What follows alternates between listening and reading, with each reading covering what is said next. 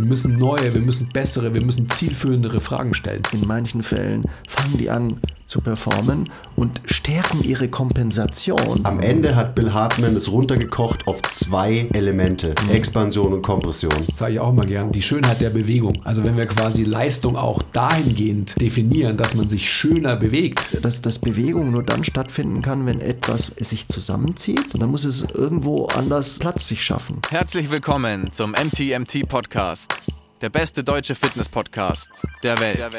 Hier sind eure Hosts Andreas Klingseisen und Christopher Herrmann.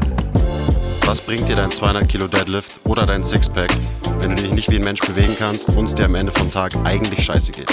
Wir geben bessere Antworten auf die Fragen der Fitnessbranche. Für was brauchst du 100 Zertifikate, wenn du keinen Zugang zu deinem Gegenüber findest? Du musst einfach ein Menschenmensch sein. Grundprinzipien sind Systemen einfach immer überlegen. Es geht um Prozessliebe und nicht um Ergebnisorientiertheit. Fitness und Gesundheit sind keine Endziele, sondern sich dauerhaft autoregulierende Prozesse. Wir haben zwar keine Ahnung davon, aber wir reden trotzdem drüber. Und hiermit herzlich willkommen zum MTMT Podcast. Folge, schon, ja. Folge Nummer zwei äh, mit Ja. Doc Eddie.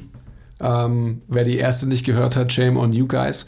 Ähm, wird verlinkt irgendwo, oder? Bestimmt. Ist auf jeden Fall verlinkt. Findet Und? man aber auch einfach. Ich freue mich total, dass du ja jetzt ähm, schon mutiger und aggressiver und proaktiver wirst, weil genau diese ganzen Gedanken, die du jetzt gerade skizziert hast, sind ja welche, die uns immer antreiben. Und umtreiben, um quasi eben, ähm, wir hatten jetzt wieder gerade einen Workshop und haben, ähm, hatten ja eigentlich uns auf die Fahnen geschrieben, bessere Antworten auf die Fragen der Branche zu geben, um dann festzustellen, dass es nicht diese Formulierung ist, sondern es geht nicht darum, bessere Antworten auf die bestehenden Fragen zu stellen, zu geben, sondern bessere Fragen zu stellen. Um das geht's. Wir müssen neue, wir müssen bessere, wir müssen zielführendere Fragen stellen. Nicht Antworten auf Bestehendes bringen. Ja? Ja, weil natürlich die Fragen, die sich stellen, sind ja immer aus diesem Blickwinkel, ich, ja, wie soll man es nennen wir es ein Mainstream, schneller, höher, weiter. Aber heißt es sch schneller, höher, weiter in Richtung Gesundheit, Ruhe und Entspannung? Dann hört, hört sich das wie ein Paradoxon an, sondern ins, in, perform, ich, äh, das war äh, vorgestern habe ich äh, nochmal ein Bill Hartman Video Session äh, reviewed sozusagen und äh, da fallen mir dann immer wieder neue Sachen ein. Und da war genau dieses Thema Performance und Gesundheit und er hat das, äh, er hat das einfach komplett gedacht, nee, Performance und Rehab, nee, ist jetzt äh, so wie er das wahrnimmt, wie es läuft, ist, es muss das komplett trennen. Und ich sage, ja, okay, ich meine, aber wie, wie, ja, das ist, so ticken die Leute. Das ist, äh, die wollen performen, die wollen Leistung und er hatte natürlich viel mit seinem Baseballverein und mit dem ganzen, das sind ja alles Performer, die wollen ja, da geht es ja jetzt primär nur, der Schmerz muss weg und ich muss spielen oder und da ist es natürlich schwierig mit dem Argument Gesundheit zu kommen, weil die verdienen ja zum Teil auch dann ordentlich Asche mit ihrer Leistung. Das sind natürlich ganz andere Sachen, aber wir, wir reden ja hier eigentlich von den Hobbysportlern, von den die arbeiten, abends ins Gym gehen und dann vom einen Stress sich eigentlich in den anderen stürzen. Und, und, und die stellen sich dann Fragen bezüglich, wie sie noch besser, also wenn du darauf hinaus willst, dann müssen wir klar, dann müssen wir komplett andere Fragen stellen. Wie können wir Gesundheit ein bisschen mehr sexy machen? Ja, wie, wie, wie schaffen wir das? Und es scheint schwer zu sein. Aber ich glaube, da entwickelt sich schon so eine, ich weiß nicht, ob es Randgruppen sind. Ich, ich denke, dass das, das, das werdet ihr wahrscheinlich eher merken, weil ihr kriegt ja eigentlich das Klientel dass die Leute sagen, hey, irgendwie, da muss man jetzt doch mal was anders machen. Also die Leute, die wirklich physisch bei uns trainieren, ähm, die sind ja so open-minded, würde ich mal sagen. Die kommen vielleicht schon mit so den klassischen Bildern, die man ihnen gezeigt hat und die Geschichten, die man erzählt hat. Aber da haben wir jeglichen Einfluss. Also da sind wir natürlich schon sehr, sehr weit. Uns geht es ja vor allem wirklich eigentlich um unsere Branche, um vermeintlich ähm, auch andere mh, hoffentlich Thought Leader, die letztendlich auch eine Veränderung herbeiführen wollen. Also sprich, ähm, so den, den Diskurs und die Diskrepanz im Verständnis, den wir da am meisten sehen, sind halt mit anderen Trainern oder mit, auch mit anderen Ausbildern. Ähm, und dann wieder so diese grundsätzliche Frage, verstehe ich es ursächlich zu arbeiten oder dokter ich halt an einem Symptom rum, was ich halt ewig schon gemacht habe. Also nach dem Motto, ähm, der untere Rücken, ja, tut mir irgendwie weh, ja, wahrscheinlich ist er zu schwach. Also so, das bringt sinnbildlich auf den Punkt. Aber wahrscheinlich sind wir da schon drüber hinaus. Also das, ich meine, okay, die Plakate sind ja überall noch auf den Bussen, Kieser, also ich weiß nicht, ob ich Äh, wir können ja alles benennen, so wie wir Absolut, es wollen. klar. Äh, starker Rücken kennt keinen Schmerz, aber das ist, das sind halt, das sind ja wie so, äh, naja, das ist, ein Mensch möchte ja gerne, ah, da, das ist doch richtig. Stärke ist doch was Gutes. Also ist ein aber das ist halt, wie du sagst, es ist so richtig misleading.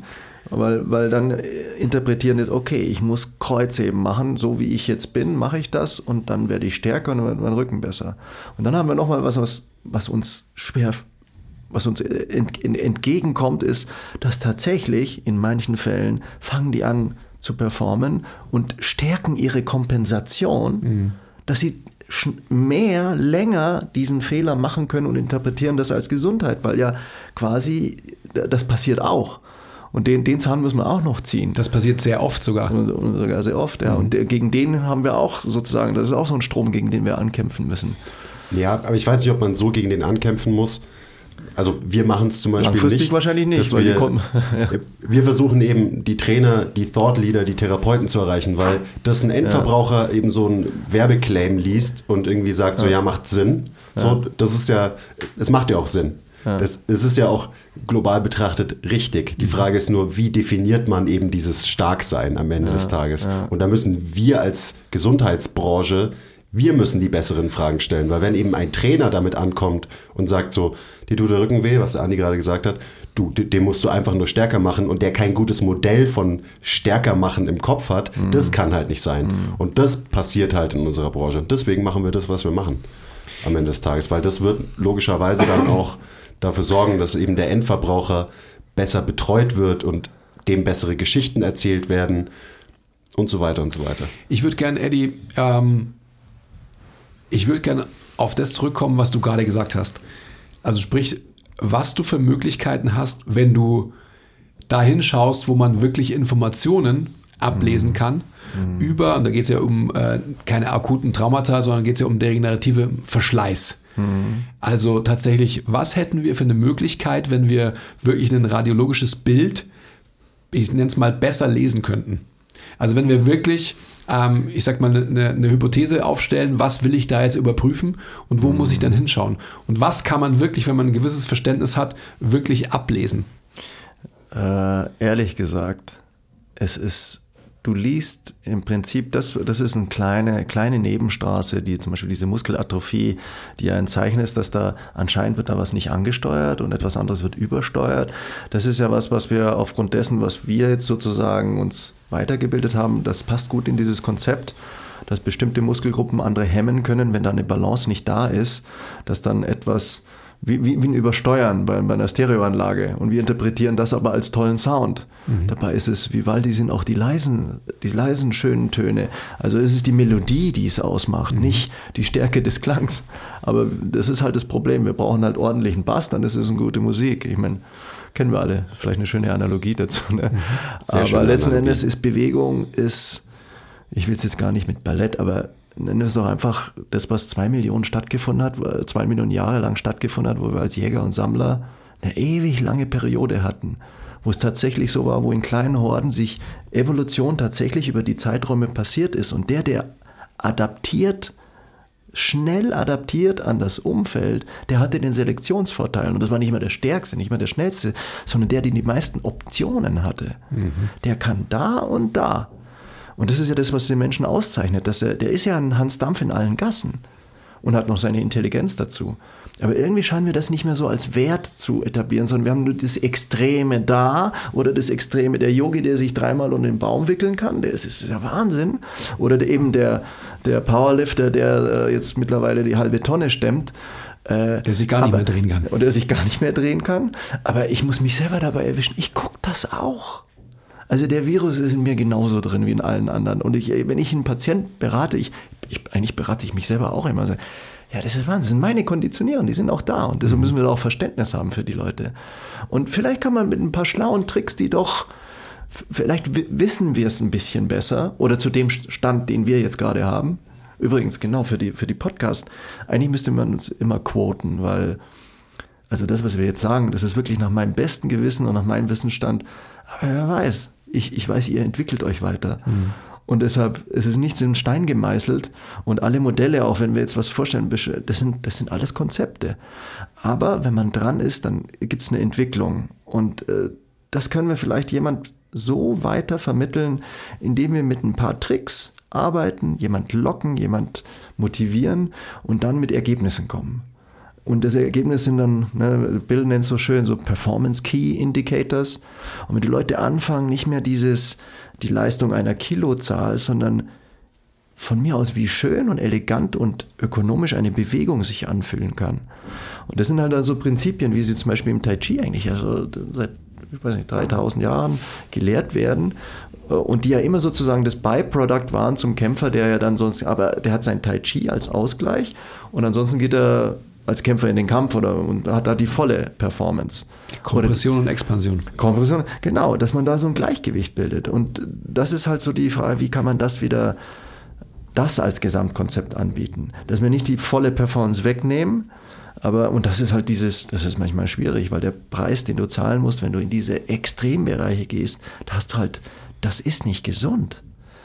Das ist ein Preis, aber manchmal will man diesen Preis zahlen, weil man vielleicht ja wirklich viel Geld damit verdient für eine kurze Episode. Gut, ich meine, wenn jemand viel Geld damit verdient, die, die Story haben wir ja immer und äh, die Geschichte erzählen wir immer, fair mhm. enough. Also wenn du damit Geld verdienst und bist halt irgendwie äh, Lineman in der NFL und ähm, ja. hast halt Millionensalär, klar, also dann mach dich so rigide wie nur irgendwie möglich und schau, dass du nicht gedreht werden kannst. Klar, das ist dein ja. Job.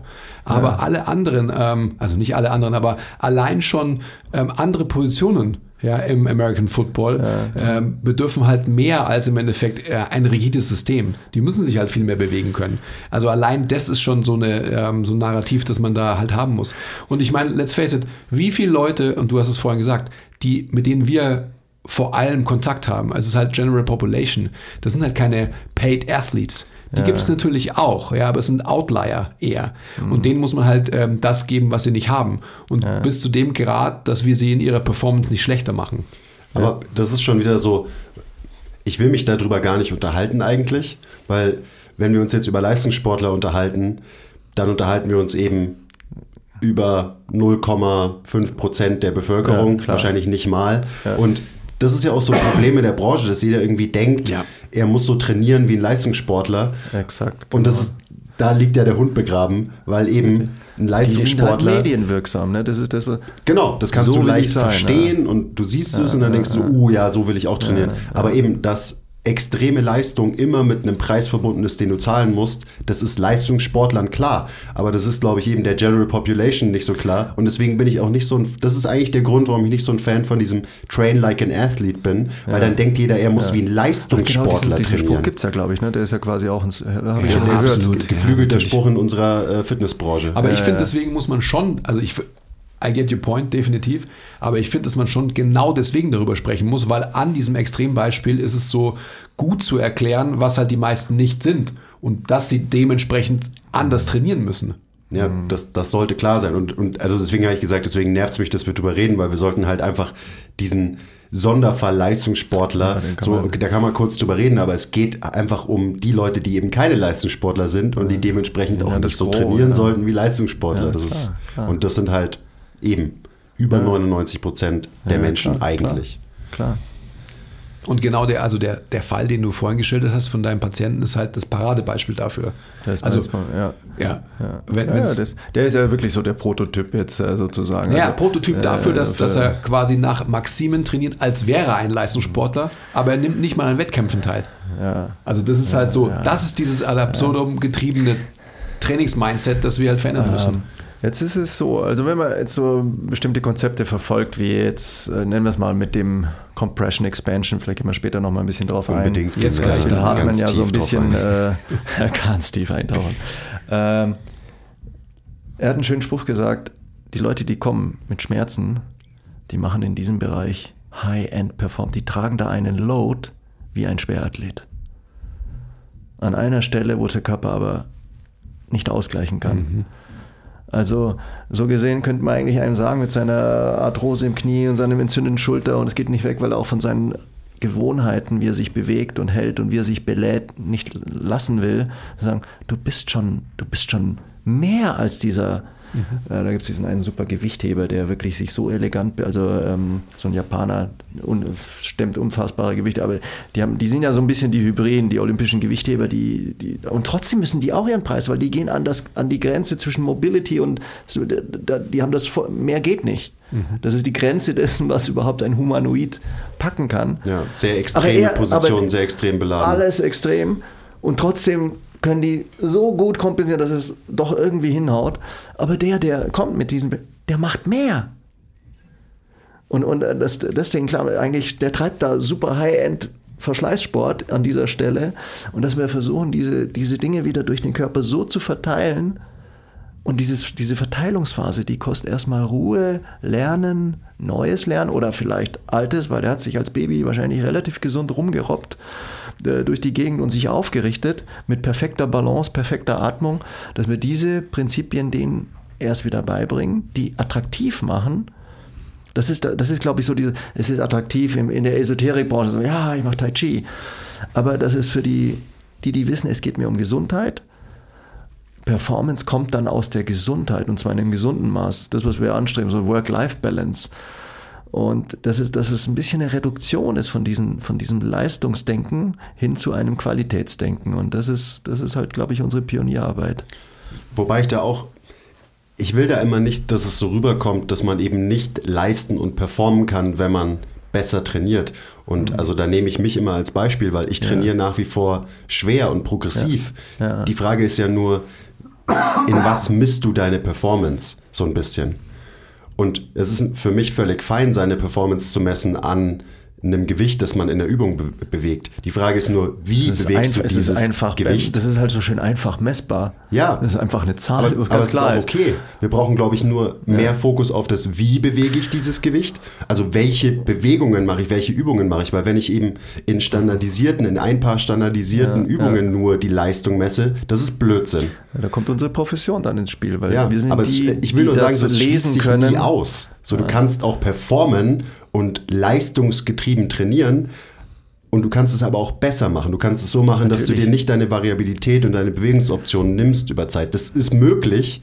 Es ist halt bloß ein bisschen schwieriger und man muss differenzierter an, ans Training rangehen. Man braucht ein besseres Modell von Bewegung dafür. Und dann ähm, schließt sich das meiner Meinung nach nie aus, dass man eben ein variabler, anpassungsfähiger Mensch bleibt, der trotzdem in seinem Training performt wollte ich nur noch mal, ähm, weil ich will nicht, dass wir da falsch interpretiert werden ähm, ja. und irgendwer hört es und sagt so, ja, ähm, Leistung und sich gut bewegen oder Gesundheit schließt sich aus. Auf gar keinen Fall schließt sich das aus. Wir müssen nur Leistung besser definieren. Okay, ran vorbei, aber es war mir wichtig. Und das ist ja auch das, was du gerade angesprochen hast, Eddie. Also vorhin auch so, wir sprechen, du hast von Anmut gesprochen, das sage ich auch immer gern, die Schönheit der Bewegung. Also wenn wir quasi Leistung auch dahingehend ähm, definieren, dass man sich schöner bewegt, bewegen kann, dass man auch mehr Lösungswege hat zum Beispiel. Die Rigidität einer Langhantel ähm, vermindert Lösungswege in mhm. einer Bewältigung einer Bewegung genau. von A nach B. Ja. Ähm, sobald du das Implement änderst, sobald du letztendlich von bilateral auf unilateral stellst, hast du viel mehr Möglichkeiten. Das ist schon ein Riesenschritt. Absolut. Allein das. Und genau ja, das, das, ist ja äh, die Geschichte, die, die wir erzählen und die, die der Quiz jetzt gerade auch äh, formuliert. Und dann hast du natürlich mehrere Bewertungskriterien, wie du wirklich Leistung und auch Progression misst, wenn du so willst. Da geht es dann nicht mhm. ähm, um nur um das bewegte Gewicht, weil die mhm. Vergleichbarkeit dann irgendwann mal auch nicht mhm. mehr wichtig wird. Wenn du aber natürlich nur in ähm, den drei ähm, Powerlifts, in den drei ja. Dreikampfdisziplinen dich misst, dann ist es natürlich klar, dass du in diesem rigiden System nur metrisch Messbares ist, halt als Vergleichswert haben kannst. Ich, ich sage immer so schön, du hast ihn, der ähm, 1,99 Meter ist, momentan 115 Kilo wiegt ungefähr. Yep. Und ähm, er hat einen Deadlift, sage ich jetzt einfach mal, im Peak von 235 Kilo oder irgendwas. Langhandel-Deadlift, ja. Langhandel-Deadlift, 235 Kilo. Und dann stellst du ähm, einen Kollegen von uns daneben, den Nils, was hat der? 78 Kilo? Ich glaube, er knapp über 80, als er. Knapp über 80. Und was hat er gehoben? Ich glaube, dreifaches Körpergewicht. Dreifaches Körpergewicht, also mehr, ja. Aber wer, welcher, welcher Mensch ist stärker? Ja, mhm. also natürlich sagt der, der ähm, sagt, okay. Ich, ich. ja, obviously er. Also du weißt, was ich damit sagen will. Und das ist einfach ja. genau, das ist das Problem, das wir immer noch haben, ja. dass man sich vergleicht in diesen, in diesen erfundenen Bewegungen. Ja, das ist, ich meine, äh, die Schwierigkeit ist, dass wir einfach Skills, Ganz genau. die, die sind schwierig zu bemessen. Und äh, das ist auch für jemanden, der sie durchführt, wenn das nicht irgendwie eingepackt ist in so eine Systematik wie, nennen wir es von mir aus, von mir aus, äh, lass uns beim Tai Chi bleiben, ne? wo dann vorge das sind, das sind tolle Bewegungen, die, wo es viel um Expansion geht und Sache wieder Tiefenstabilität wahrnehmbar zu machen. Wie fühlt es sich an, wenn ich einen Ground Contact mhm. habe mit dem Fuß, der sich anders anfühlt, wenn ich, als wenn ich völlig unbewusst ganz auf ein Gewicht fixiert bin. Da achte ich nicht drauf. Und dann, wenn einer begnadet ist, eine Konstitution hat, der, der wie geschaffen ist fürs Gewichtheben, den muss das nicht kümmern, weil der hat einen guten Ground Contact. Der kann das. Und das ist aber, die Leute kommen rein, typisch ich, also einer mit einem sehr engen infrasternalen Winkel, da kommen wir ja vielleicht noch drauf zu, also ein, ein Typ, der wirklich, ich war super für Ausdauer geschaffen, war für mich aber nie attraktiv. Sieht man dir eigentlich auch sofort an, dass du ein guter Ausdauersportler bist. ich, und das war für mich damals, das war eine Beleidigung. Für mich war Arnold natürlich, da hatten wir ja schon gesprochen. Also, aber das ist halt zu erkennen, wer bin ich? Mhm. Wie, wie ticken meine Gene? Wie, sind, wie ist meine Struktur? Und das kennt man natürlich auch früher von diesen, äh, was weiß ich, wie heißen die mal, Bodybuilding-Magazine, Flex und Muscle, weiß der Geier was.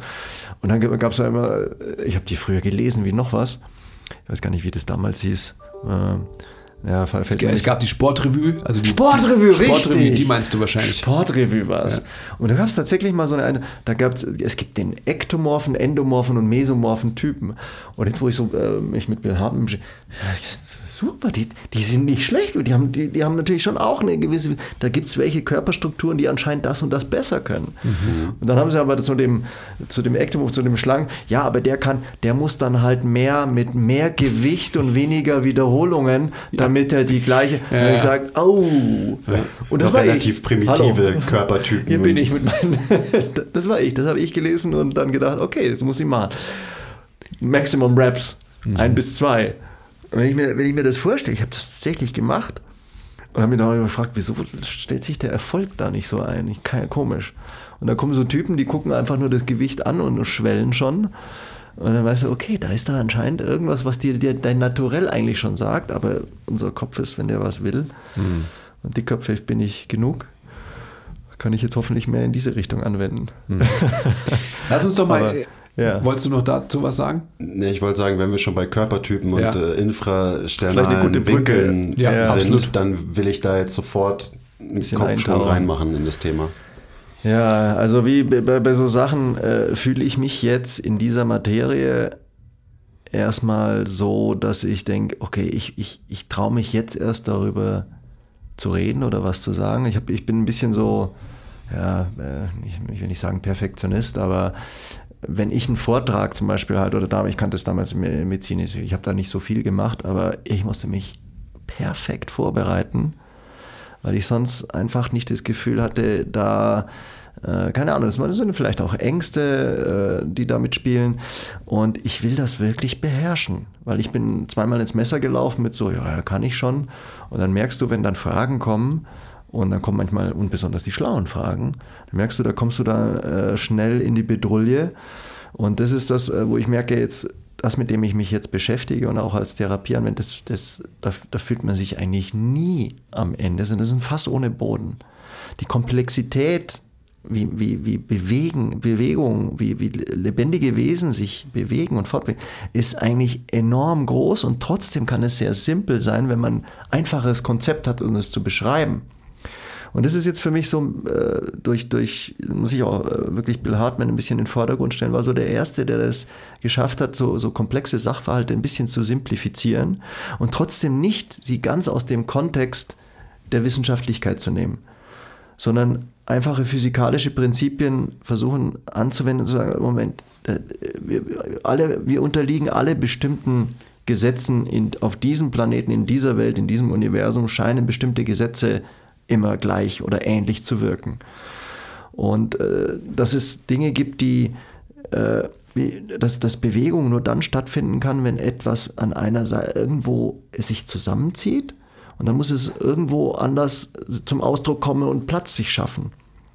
Das ist ein, das ist ein Wirkungsprinzip, wie, wie im Prinzip das Universum auch aufgebaut wir, wir reden von einem Urknall und Expansion. Wer weiß, ob das Konzept stimmt. Aber wir wissen, dass es Gravität gibt als eine Kraft. Um der entgegenzuwirken, muss man irgendwas dagegen stemmen. Und wenn du irgendwo was dagegen stemmst und um nicht klar, musst du irgendwo auch woanders was aufmachen, damit du da hinkommst. Das, das war diese, dieses, dieses Grundprinzip war, ist schwierig zu fassen, ist schwierig mit dem Gehirn zu begreifen, weil wir einfach immer nur jetzt kann man es wahrscheinlich, achso, wir haben es auf Video, aber im Podcast kann man es nicht hören. Ich habe jetzt dieses Hüft-Bein-Modell. Äh, äh wir sehen das und denken, wir sind wie so eine Maschine, die wie so ein, ein Hebel, da ist ein Hebel, da ist ein Fulcrum, also ein Widerlager und so entsteht Bewegung. Aber das ist, das ist ein toter Körper. Das ist nicht mit Wasser gefüllt. Da sind nicht zelluläre Volumina, die sich verschieben müssen, um überhaupt es zu ermöglichen, dass auf einer Seite etwas sich zusammenziehen kann und auf der anderen Seite muss es nachgeben können. Sondern, und, und das, ist, das war für mich ganz schwierig, das, das zu erfassen. Wie, wie packe ich das in mein, vor allem durch die Medizin oder das Medizinstudium geprägte Modell mhm. von ganz klar, und, und das ist auch das Modell eines jeden Operateurs und, und ich hoffe, dass er da auch gut darin ist, weil er hantiert an einem anästhesierten, zwar lebendigen Körper, aber an, mit Hebeln und Pulli- und Lever-System sozusagen. Mhm. Und da stoßt man aber an Grenzen. An Grenzen des Verständnisses, wieso verhält sich das dann so oder so und wieso können wir es dann doch nicht ausreichend beschreiben und vorhersagen, wie sich ein Körper verhält. Und dann kommt äh, so ein Modell, also vielleicht das Einfachste ist, um das zu verstehen, man nimmt einfach mal einen Ballon, den füllt man mit Wasser, macht einen Knoten rein und dann stellt man den einfach in den Raum. Und was müsste jetzt passieren, damit der sich bewegt? Und zwar aus sich selber heraus. Dass ich irgendwas bewege, ist klar, aber dazu müsste ich, also der Ballon will sich jetzt bewegen. Irgendwas muss passieren. Er muss irgendwie die Fähigkeit haben, an einer Seite etwas zusammenzuziehen und dann wird, entsteht ein Druck auf der, auf der Gegenseite. Und wenn da nicht eine Entfaltung stattfindet, wenn das nicht aufgehen kann, wird keine Bewegung stattfinden. Und wenn wir uns natürlich mit unseren Systemen so, so gerne festmachen, und, und um Kraft zu produzieren, weil um Kraft zu produzieren, müssen wir uns festmachen. Wir müssen ja irgendwo Druck gegen diese Schwerkraft entwickeln oder etwas sogar gegen die Schwerkraft entgegenstemmen. Müssen wir Drücke entwickeln. Aber nur mit Druckentwicklung, ohne dass sich was entfalten kann, haben wir ein Problem. Da entsteht unglaublicher Stress auf das Gewebe. Und deshalb, das, das Schönste ist der Ballon, den könnte man so sehr schön als, als eine Art Bandscheibe, man könnte sich auch das, so einen Ballon und den sandwichen. Und das, wenn wir das System drumherum, unser Rumpf, so rigide wird, dass es keine Entfaltung mehr äh, stattfinden kann, dann wird sich der Körper irgendwo eine Stelle suchen und es wird die Stelle sein, die noch am ehesten sich entfalten kann und am Schluss wird es eine Bandscheibe sein. Mhm. Also die Bandscheibe ist eine Lösung für ein Problem, ein biomechanisches. Da kann sich was nicht entfalten und irgendwo drückt es sich dann aus. Und wenn wir Glück haben, dass die Bandscheibe nicht auf den Nerv drückt, merken wir es noch nicht mal und machen mit der Strategie weiter. Und Theoretisch kann ein Bandscheibenvorfall manchmal sogar ein Segen sein, dass es einem passiert, dass er einmal diese Be da, da, das begreift und bevor er noch in große Verschleißszenarien kommt, dann eine gute Reha macht und dann ein bisschen geläutert mit besserer Fähigkeit zur Bewegung wieder in seinen Sport zurückkehrt. Das sind eigentlich fast geniale Fälle weil die gehen achtsamer um, die haben das einmal gespürt, was Entfaltung heißt und wenn diese Entfaltung dann auf eine andere Struktur drückt, nämlich auf den Nerv, mhm. wenn die Bandscheibe drauf drückt. Und ja, ähm, ich weiß jetzt nicht, ob ich abgeschweift bin von der Grundfrage oder sind wir schon eigentlich so ein bisschen in der Kiste drin, was du jetzt gemeint hast? Du bist genau da, ich bin wo genau ich da. dich eh gerne hätte. Du bist genau, ich weiß nicht genau da, wo du mich haben wolltest. äh, okay, ja, und dann ist natürlich jetzt in dem Podcast jetzt so, so diese Dinge zu erklären, ist vielleicht ein bisschen, ja, vielleicht geht das auch. Aber ich glaube, jeder, der interessiert ist, ich, ich glaube, dieser Ballon ist eine tolle Sache, weil einfach unser Gehirn braucht was, eine visuelle Vorstellung, es, es muss was fühlen, der Ballon lässt sich hin und her schieben und ich habe das so gemacht und das war für mich ein echter Schlüssel, weil du, du, der Ballon erlaubt es dir gar nicht in Hebeln zu denken. Hm. Sondern du fängst an und sagst, ja, okay, das muss einer nicht nur, okay, wenn ich da zusammendrücke, ist ja klar, das weiß jeder. Aber dass man sich vorstellt, dass in einem geschlossenen Raum, also ich nenne durch, durch Haut geschlossenen Raum, unserem Körper, diese Prozesse überall, auf jede Zelle macht das. Jede Zelle ist ein kleiner Ballon und in der Summe entsteht dann Bewegung, weil Zellen in Verbänden sich organisieren und ein Teil den Load übernimmt, zum Beispiel im Gangzyklus, die Standbeinphase, wo sich alles mehr komprimiert. Wir machen Kompression, um, der, um unsere, unser Gewicht gegen die Schwerkraft zu halten. Und die andere Seite entfaltet sich, damit wir eine schöne Schwungbeinphase machen können. Und, das ist, und wenn das schön passiert, dann ist das dieser harmonische, schöne Gang, wo wir bei einem, bei einem Läufer sehen, wenn der dann, das ist das Lied der Bewegung. Mhm. Und deshalb gefällt mir das natürlich bei euch so super, wo, äh, als ich bei euch ins Gym kam und du, äh, haben wir kurz gesagt, ach übrigens, also Langhanteln haben wir hier jetzt äh, verbannt, äh, hier ist so ein, Wobei, habe ich dich nicht erwischt irgendwie mit der Langhantel? Nee, nee das war eine T-Bar, glaube ich. Ne? Nee, das war eine Langhantel, aber in der Landmine. Also ich habe mir die Langhantel, Ah ja, genau, das war eine Landmine, richtig. habe ich mir zu einem unilateralen Implement umgebaut. Du bist rehabilitiert, dir sei verziehen. Glück gehabt. Puh. nee, aber ja, aber gut, die Schwierigkeit ist dann... Mh, hm, aber zurück zu den Leuten, die dann, die dann nicht, wo sind hier die Langhanteln? Ja, aber gut, wir haben ich noch glaub, einige. Sie werden bloß ähm, eben anders benutzt als früher. Anders, ja. ähm, hauptsächlich. Kleiner Break. Wenn euch gefällt, was wir machen und ihr uns unterstützen wollt, zeigt uns ein bisschen Liebe, gebt uns Feedback, teilt die Folge, supportet uns auf Patreon. Den Link findet ihr in der Beschreibung. Und jetzt geht's weiter mit der Folge. Lass uns bei Expansion und Kompression ja. bleiben.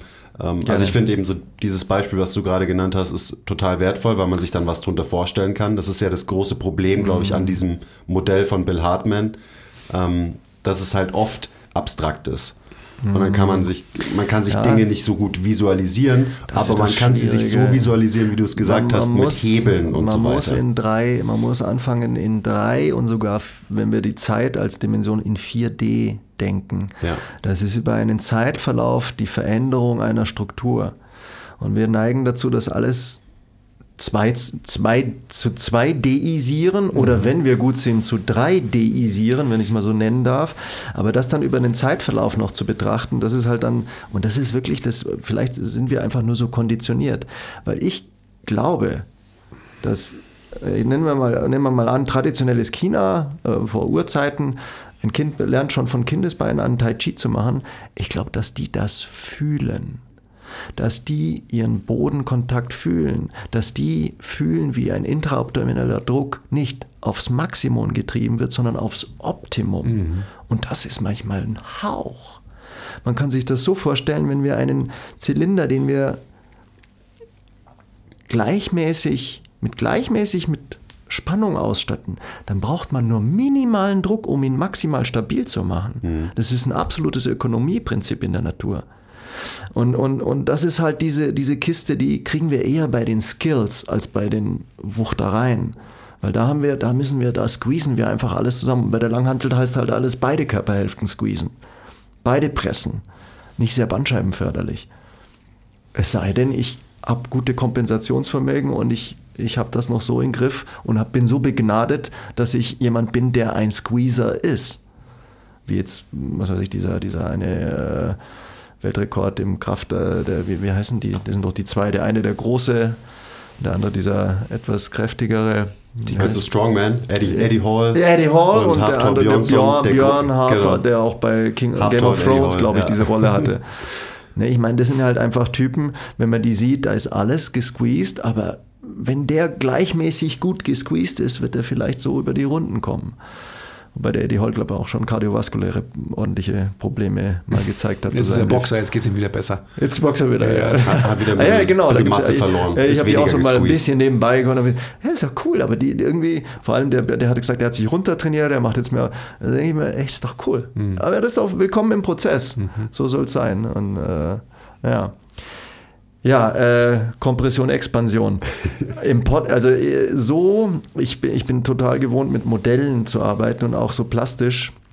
Ich kann es halt so erklären. Äh, wenn du die Frage vielleicht mal einfach eine konkrete Frage stellst, tue ich mich vielleicht damit ja, ein bisschen leichter. Gerne. Also erstmal, bevor ich eine konkrete Frage stelle, ähm, so wie du lieber arbeitest, eben das anhand von Modellen erklären, die Möglichkeit, kriegst du ja bald, hast du ja mhm. bald. Also kleiner äh, Teaser, in unserem nächsten Gruppenmentorship wird der Eddie auch einen Call, einen Part übernehmen und eben Gerne. auf das Expansions- und Kompressionsmodell eingehen und dann hat man eben ein Video dazu.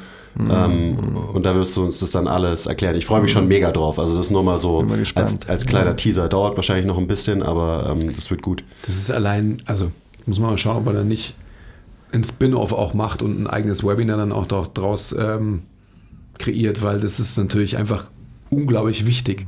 Es und es ist halt ein Fass ohne Boden, das hast du ja vorhin selber schon gesagt. Also wenn du dich mal mit diesem Modell beschäftigst. Find, deswegen finde ich dieses Modell so interessant, auch wenn ich es viel weniger verstehe als du, keine Frage, dass menschliche Bewegung mit seiner kom ganzen Komplexität, am Ende hat Bill Hartman es runtergekocht auf zwei Elemente. Expansion und Kompression.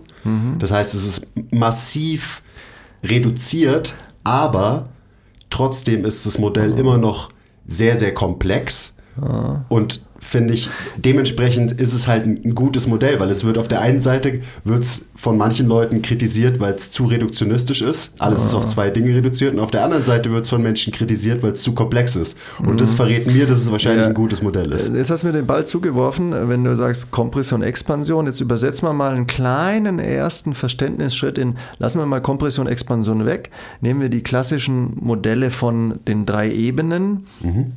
Sagittale Ebene, Transversal, äh, Frontalebene und nehmen mal aus diesen, äh, jetzt reden wir ja quasi so ein bisschen im therapeutischen Jargon, äh, das Wort Innenrotation, Außenrotation ist jedem so, so ein Begriff, ne, als, als Relativbewegung eines, eines Gelenkes. Wenn der Oberarm in Außenrot Außenrotatoren ziehen den Arm in Außenrotation. Ne. Aber das ist eh alles, das, da muss ich auch nicht so ganz. Nein. Oh, alles klar.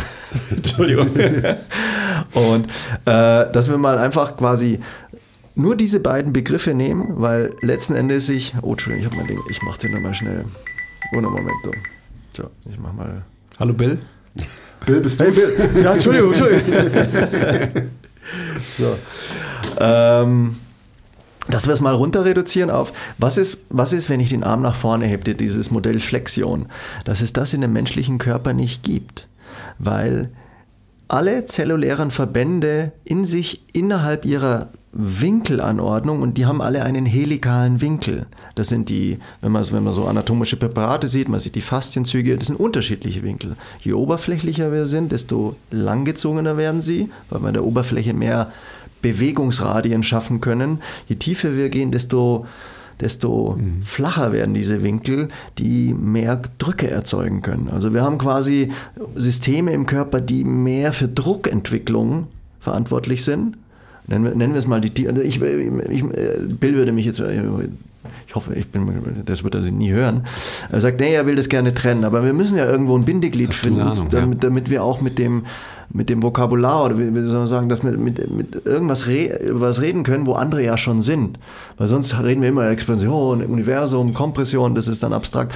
Also es gibt Winkelanordnungen, die günstiger sind, Räume zu komprimieren und das sind eher die flachen. Wie so ein breiter Zylinder, den ich, der kann sehr gut etwas zusammenpressen. Und wenn ich so ein, so ein Typ wie ich, so ein länglicher Typ bin, die helikalen Winkel sind sehr steil, dann kann ich nicht so gut Kompression ausüben. Und weil ich das nicht so gut kann, habe ich natürlich die Neigung, irgendwie mich zu komprimieren. Dass ich, dass ich versuche, trotzdem gegen die Schwerkraft zu bestehen. Diese Menschen sind nicht so unbedingt geeignet für Kraftsport. Die, die strugglen da. Und Leute, die das können, die tun sich da leichter. Das sind die, die auch einfach relativ gut einen Muskel mit, mit, mit Gewicht beladen können. Einfach aufgrund dieser Winkel. Der kriegt Muskelwachstum ohne Ende. Und Innenrotation ist, die, ist eine Relativbewegung, in der ich diese kollagenen Winkel in eine Position bringe, wo sie ineinander sich so verbringen, dass in dem Raum, den sie umhüllen, Druck entsteht. Und Außenrotation, Außen, ups, ich bin ja vom Mikro abgeglitten. Ja, ich mache ja hier immer so komische Bewegungen äh, de, ähm, und gleite dann ab. ist gut. Ähm, ihr könnt ja meine Hände im Podcast nicht sehen. Und Außenrotation, da ent, entwringen sich diese kollagenen Linien und werden wieder etwas steil und machen Bewegung frei. Und das ist eigentlich das grundlegende Prinzip. Und so kann man, ähm, sagen wir mal, ganz reduktionistisch kann man ja auch einfach mal ein Gelenk als Kompartiment so betrachten. Und wenn ich an einer Seite eben mehr komprimiere, dann entsteht auch diese Bewegung, die wir dann außen sehen als, ach, das ist doch die Sagittalebene. Nein, ist es nicht. Es ist trotzdem ein, weil im Verhältnis ist ja ein Bein besteht aus mehreren Segmenten. Und so gesehen haben alle eine Relativbewegung zueinander und da, wo eine Seite mehr komprimiert wird, entsteht dann die Front, also die Sagittalebene. Aber trotzdem sind es Innen- und Außenrotationsbewegungen. Und dann gibt es im Körper natürlich die, diese, das ist auch in der Osteopathie bekannt, gibt es diese Transitionszonen. Das sind Zonen, wo ganz besonders diese Verbringung stattfindet. Und das ist eben im Sprunggelenk, im äh, subtalaren Gelenk zwischen Talus und Calcaneus, dann im Idiosakralgelenk, dann T11, T1011, diese Gegend und dann C1, C2. Das sind die, die, die, die Big Ones, wo wahnsinnig viel Relativbewegung zueinander entsteht. Gegensätzliche Relativbewegung. Und wenn wir die verlieren, dann fangen wir an, in diesem Bereich, was diese Relativbewegung abdeckt, fangen wir da an, rigide zu werden und suchen sie woanders. Wir suchen sie dann als Orientierung, wir, wir machen das Segment fest, aber jetzt müssen wir ja irgendwo eine Innenrotation herstellen. Also werden wir es irgendwo in den Segmenten drüber oder drunter, die aber dafür nicht gemacht sind, versuchen herzustellen. Bandscheibenregion, eine typische Region. Die Bandscheiben lieben Ruhe. Die wollen nicht verdreht werden. Das ist nicht deren Job. Die können schön Load abgeben und wieder, äh, wieder aufnehmen und die Zonen drunter, die übernehmen diese Verwringung. Man sieht es ja auch an der Anordnung der Facettengelenke, wenn man die sieht und man würde zwei Wirbel gegeneinander verdrehen. Das ist ja anatomisch, das ist ja mini, das sind Winkelgrade von ein bis zwei Grad. Während ich C1, C0, das kann ich fast, äh, wie viel, oh, schlag mich doch als Arzt, muss ich jetzt aufpassen, wie viel Winkelgrad ist es? äh, 160, von da nach da, C1, ja, so 120 Grad, glaube ich. Schlag mir, also bitte äh, nochmal nachschlagen, weiß ich auch nicht mehr genau, aber sehr, sehr viel auf jeden Fall.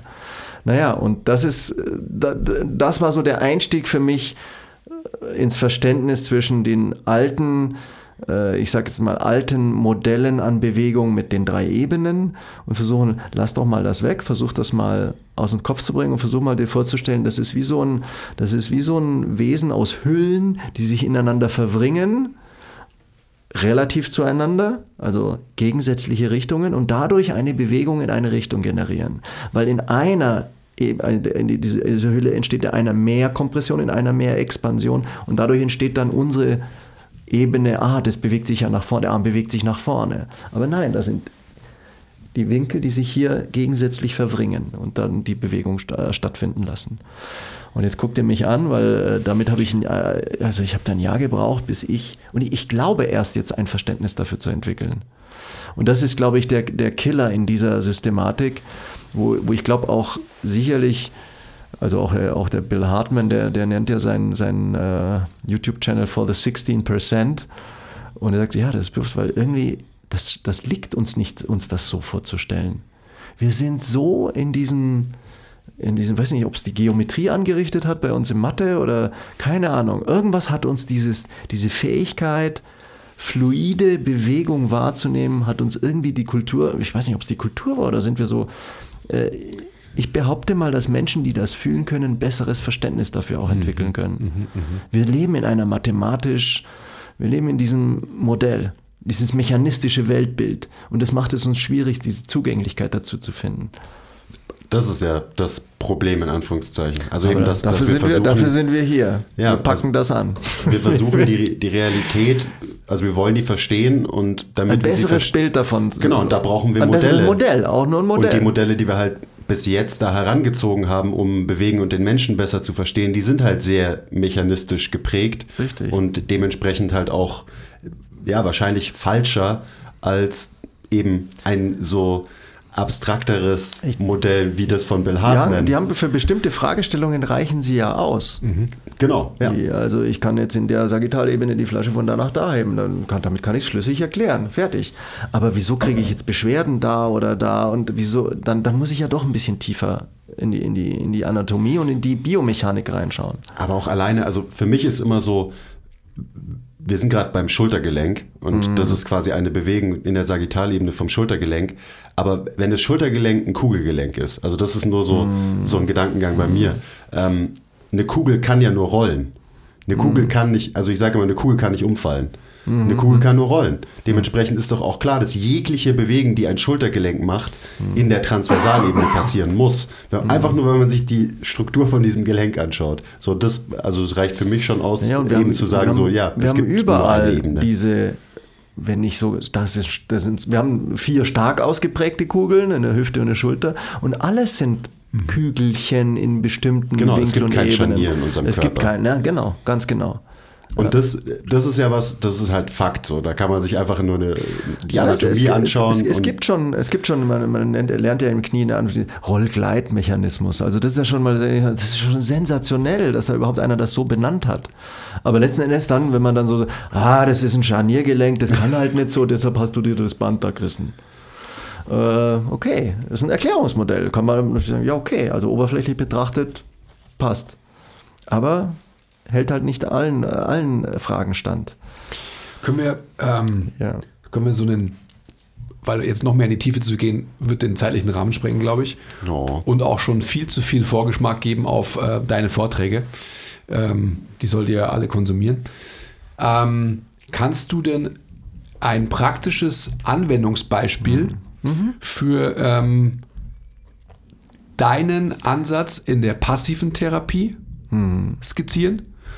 Und auch einen, den, also vielleicht können wir da auch was beisteuern dann, wie wir uns quasi das Verständnis über Compression und Expansion in Bewegung zunutze machen. Kann ich machen. Der passive Ansatz ist der allseits bekannte. Überall koche ich mit genau dem gleichen Wasser wie alle anderen auch. Es ist lokal eine komprimierte Struktur irgendwie dazu zu bringen, dass sie Entlastung findet, dass sie sich besser entfalten kann. Wie die Technik auch immer ist, ob Vibration, ob äh, Faszienbälle, Faszienrollen, das ist lokal, löse ich kurz und dann kann ich auch ganz guten Schmerz mal lösen, weil momentan die Struktur wieder aufatmen kann. Wenn wir Glück haben und der Körper so ein, nennen wir so ein gutes, ja, wie, wie, wie ähm, ein, ein, ja, ein Körperbewusstsein hat oder ein, ein, ein, ein Feeling hat dafür, dass jetzt eine Bewegung auf einmal wieder anders geht und er die dann tut, dann ist das sogar fast ein bisschen ursächlich auch behandelt, weil er wird sich dann besser bewegen, weil die Struktur entlastet ist. Aber wenn das eine Sache ist, die mehr so aufgrund degenerativer Schäden äh, äh, hervorgerufen wird, dann wird er natürlich auf sein Programm, mit dem er sich bewegt, wird er wieder darauf zugreifen, dass es ursprünglich auch produziert hat, diesen Schaden. Das heißt, wir schaffen immer nur kurzfristige Hilfe. Natürlich können wir sagen, okay, machen wir es wie die alten Römer, äh, die wahrscheinlich die Wohlhabenden jeden Tag eine Stunde massieren lassen. Wahrscheinlich wäre das genial. Da könnten wir uns wahrscheinlich ganz schön Fehler erlauben in der Bewegung. Äh, weil jeden Tag, äh, ich glaube, das würde wirken, aber es ist, schwierig. Ja, und dann äh, kommt halt eben der andere Ansatz. Sache. Thailand, habe ich dir gesagt. Ja. Und dann kommt der andere Ansatz eben zutage, dass, dass man versucht eben daran anzusetzen, dass wir schauen, woher kommt das, dass diese Struktur überlastet wird? Warum macht die das? Und eine, eine, eine Struktur ist ja nicht, dass sie überlastet, sondern sie versucht, Stabilität zu erzeugen. Sie, sie versucht zu verhindern, dass wir stürzen. Und die wird sich zusammenziehen, weil woanders etwas nicht funktioniert. Und dann müssen wir halt, und das ist jetzt, da kommt die Expertise rein oder die Schwierigkeit, wo, wo ist das denn? Und da sind so, da, da wird, da, da fängt das Fass jetzt an, richtig einen großen Boden zu entwickeln. Und deshalb sind diese, diese passiven Therapien, wie auch immer wir die nennen, also ich, ich bin ja selber auch voll ausgebildeter Osteopath und habe aber mittlerweile mit der Begrifflichkeit auch, ich habe auch meine Probleme damit. Äh, weil ich denke, Osteopathen haben eine Eigenschaft und, und äh, sicherlich dadurch, dass ich äh, versuche eher diesen funktionellen Teil, also wie die Qualität der Bewegung ist, herauszufinden, äh, denke ich, dass es sicherlich begnadetere Osteopathen gibt, die mit den Händen Strukturen wirklich wie ein Meister lösen können. Aber letzten Endes ist es immer wieder nur ein Lösen eines Problems, das in, auf, aufgrund einer Sache entsteht, die oft in Atmung, Bewegung und Haltung ruht oder herkommt. Und dazu brauchen wir aber auch Zeit. Und wir brauchen ein Modell, damit wir schlüssig behandeln können, ein Ergebnis ablesen können und ein Modell, damit wir kommunizieren können. Weil keiner kann alles zur Expertise bringen. Und deshalb äh, finde ich das auch genial, dass wir uns hier zusammenfinden, dass wir merken, ich habe einen Teil, ihr habt einen Teil und vielleicht können wir daraus was tolles Ganzes machen und es noch erweitern, noch andere Leute hinzuziehen, die und den Osteopathen, der die begnadeten Hände hat. Ne, die Birgit, die, die, hat, die hat ein unfassbares Händchen und und ich versuche auch mit dir jetzt ein bisschen diese funktionalen Aspekte ein bisschen reinzubringen. Und das ist genial, weil ich sage, Birgit, kannst du mir das mal kurz aufmachen? Ja klar, oh, schau mal, jetzt geht auf einmal die, der, der Skill geht auf einmal. Mhm. Machen wir das nochmal. Wiederholen wir das nochmal. Jetzt probieren wir mal, gucken wir mal, ob wir irgendwas zu Hause machen können und dann alle Tools sind erlaubt. Und kein Tool wird heilig gesprochen, sondern das ist nur Werkzeug, das es schafft, kurzfristig ein kleines Fenster zu eröffnen, dass Bewegungsqualität wieder als besser erfahren werden kann. Und da ist natürlich die, die Schwierigkeit, für mich als Therapeut, ich schicke die Leute nach Hause und jetzt, was machen die? Ich arbeite schon mit Videos und versuche den Leuten schon beizubringen, wie sie das selber ein bisschen lösen können.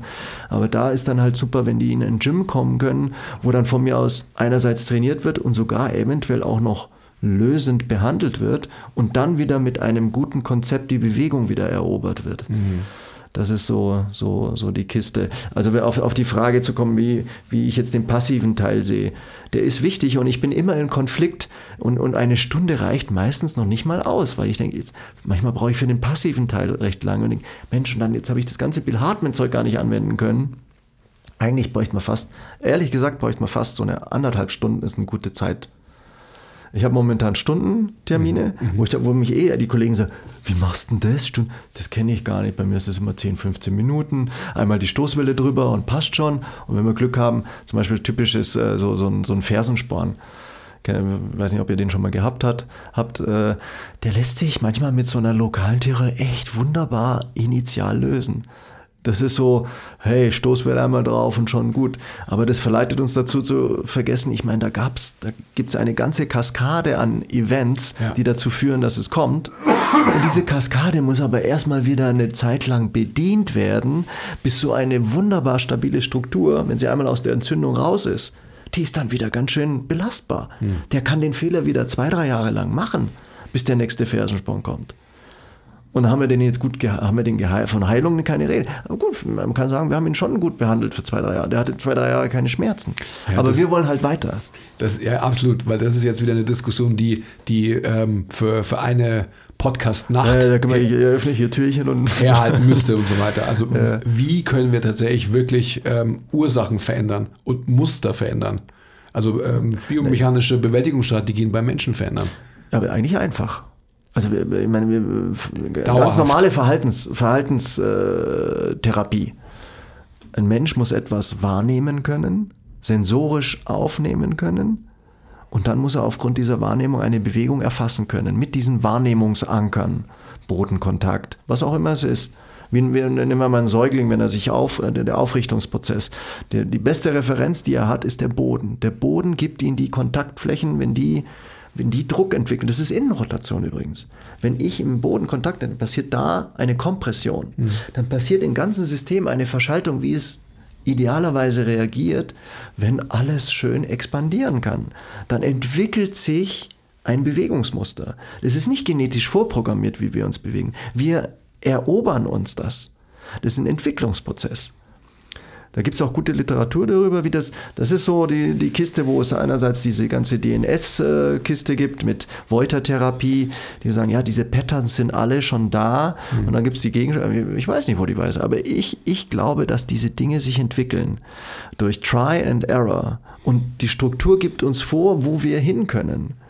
Und wo eine Struktur komprimiert wird, eröffnet sich woanders und dann wird dieser Weg, der wird nochmal gegangen, weil er zum Erfolg geführt hat. Und so bahne ich mich langsam in meine Muster und weil wir Menschen alle ähnliche Struktur haben. Das außer du. Du bist ein, du bist ein kräftiger Kerl, du wirst dich anders bewegen lernen, du wirst dich anders aufrichten als ich. Also das muss ich, du bist ja so ein bisschen so ein Hybride so zwischendrin. Äh, für alles eigentlich geeignet. Aber ja, nirgendwo. Was denkst du, was aber ich nirgendwo so die Goldmedaille in einer. Das, äh, und äh, ja, also ne, aber äh, ich versuche auch plastisch einfach mit dem Modell umzugehen, dass wir, dass wir da gute Vorstellungen davon haben. Und ich entwickle meine auch daran, wie ich, es euch erzähle, merke ich gerade. Ähm, jetzt habe ich den Faden verloren. Äh, Wir Ja, wir waren gerade bei der genau, als ich, als ich Selbstorganisation. auf dich sah, habe ich den Faden verloren. Ja, dass du halt anders lernst, dich aufzurichten, aber nicht wesentlich, aber doch mit ein bisschen anderen Strategien. Du kannst anders dich komprimieren. Du kannst anders gegen diese Ground Reaction Force handeln, als jemand, der, so wie ich, der muss sich das anders erobern. Und äh, ja, und ich denke, das ist da, dieses Verständnis erstmal aufzubauen. Und dann typgerecht für jemanden maßgeschneidert, nicht nennen, nennen wir es Therapie, Performance, Training, wie, auch immer wir es nennen wollen, den wieder dazu zu verhelfen, dass er das wieder so kann, wie er es als Säugling sich erobert hat.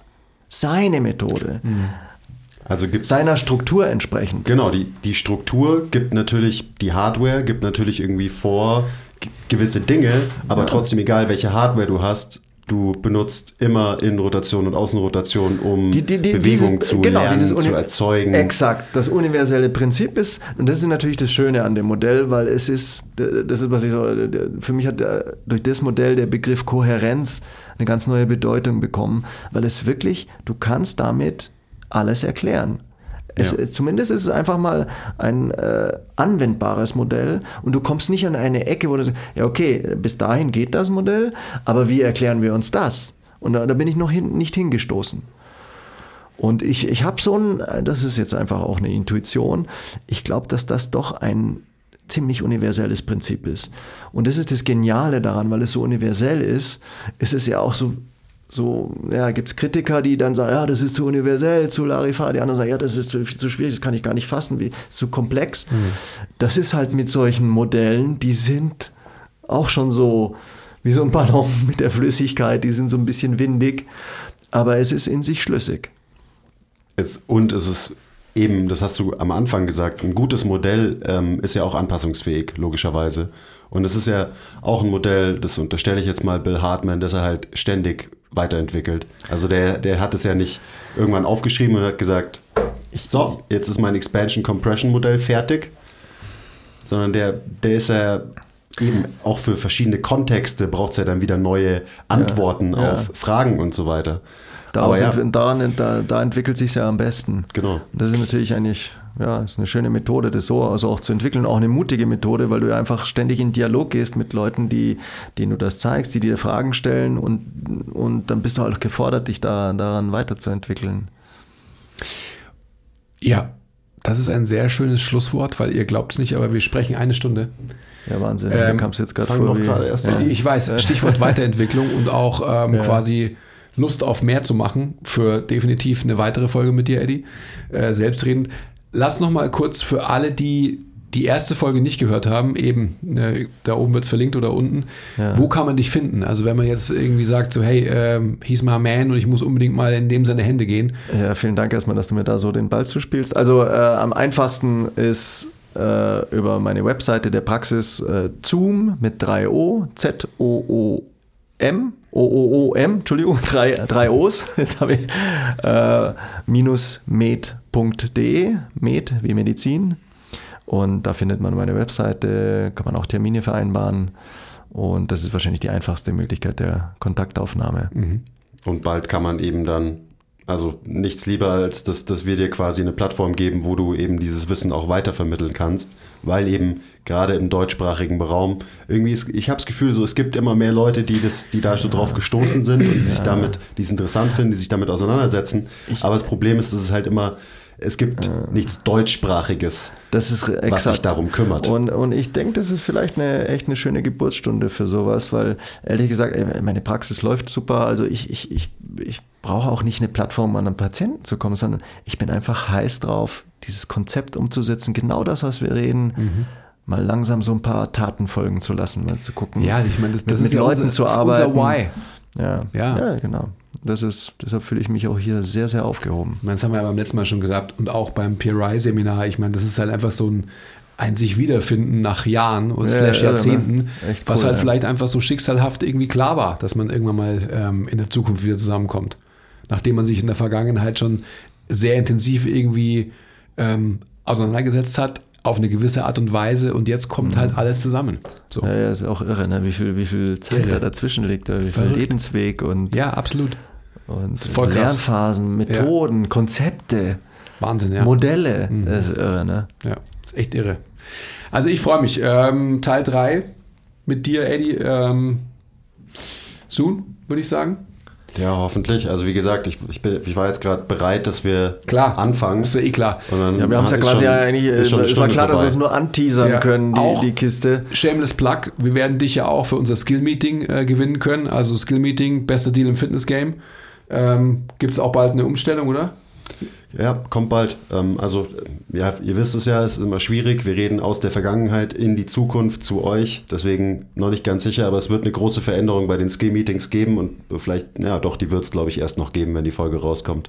Stay posted. Dann ist es nämlich noch mehr der beste Deal im Fitness-Game.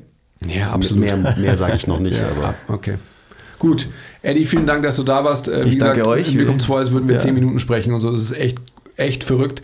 Ähm, ja, to be continued soon, würde ich sagen. Ja, ich habe noch so viele Fragen. Ähm, Ja, ja, ich da, hab, äh, da wird, äh, wird eine weitere Podcast-Folge wird auch auch gerade nicht ausreichen. Ja, absolut. Da wird auch eigentlich nicht reichen. Wir haben ja noch eine, eine weitere Sache auch mit ähm, Fragilitäts-, Antifragilitäts-Mindset und Aha. was unsere Aufgabe ist, wirklich ähm, weiterzugeben am Ende des Tages. Also wir haben noch überhaupt nicht über therapeutische Ansätze von wegen Selbstwirksamkeit und Selbstverantwortung gesprochen. Also dass wir, dass ja, wir diese wieder, wieder ein großes, äh, es ist absolut wichtig. irre, ja. Ja. Ja. Und was ist mit PRI und mit Atmung und überhaupt und ja, Wahnsinn. ähm, ja. Ja, ich sag ja, also wir haben ja, Ja, von ja, ähm, ja. Stammgästen gesprochen und ähm, zudem habe ich dich ja, nachdem wir letztes Mal gesprochen haben, ohnehin schon gekürt und wenn du da auch Bock drauf hast, dann machen Absolut. wir das. Gut, Total. Bin on fire. okay, perfekt. Ready. Ready for Rumble. Ja. Hast du ja gestern schon geschrieben, ich freue Ja, mich. genau. Also ich bin weg. Bye bye. Okay, bye.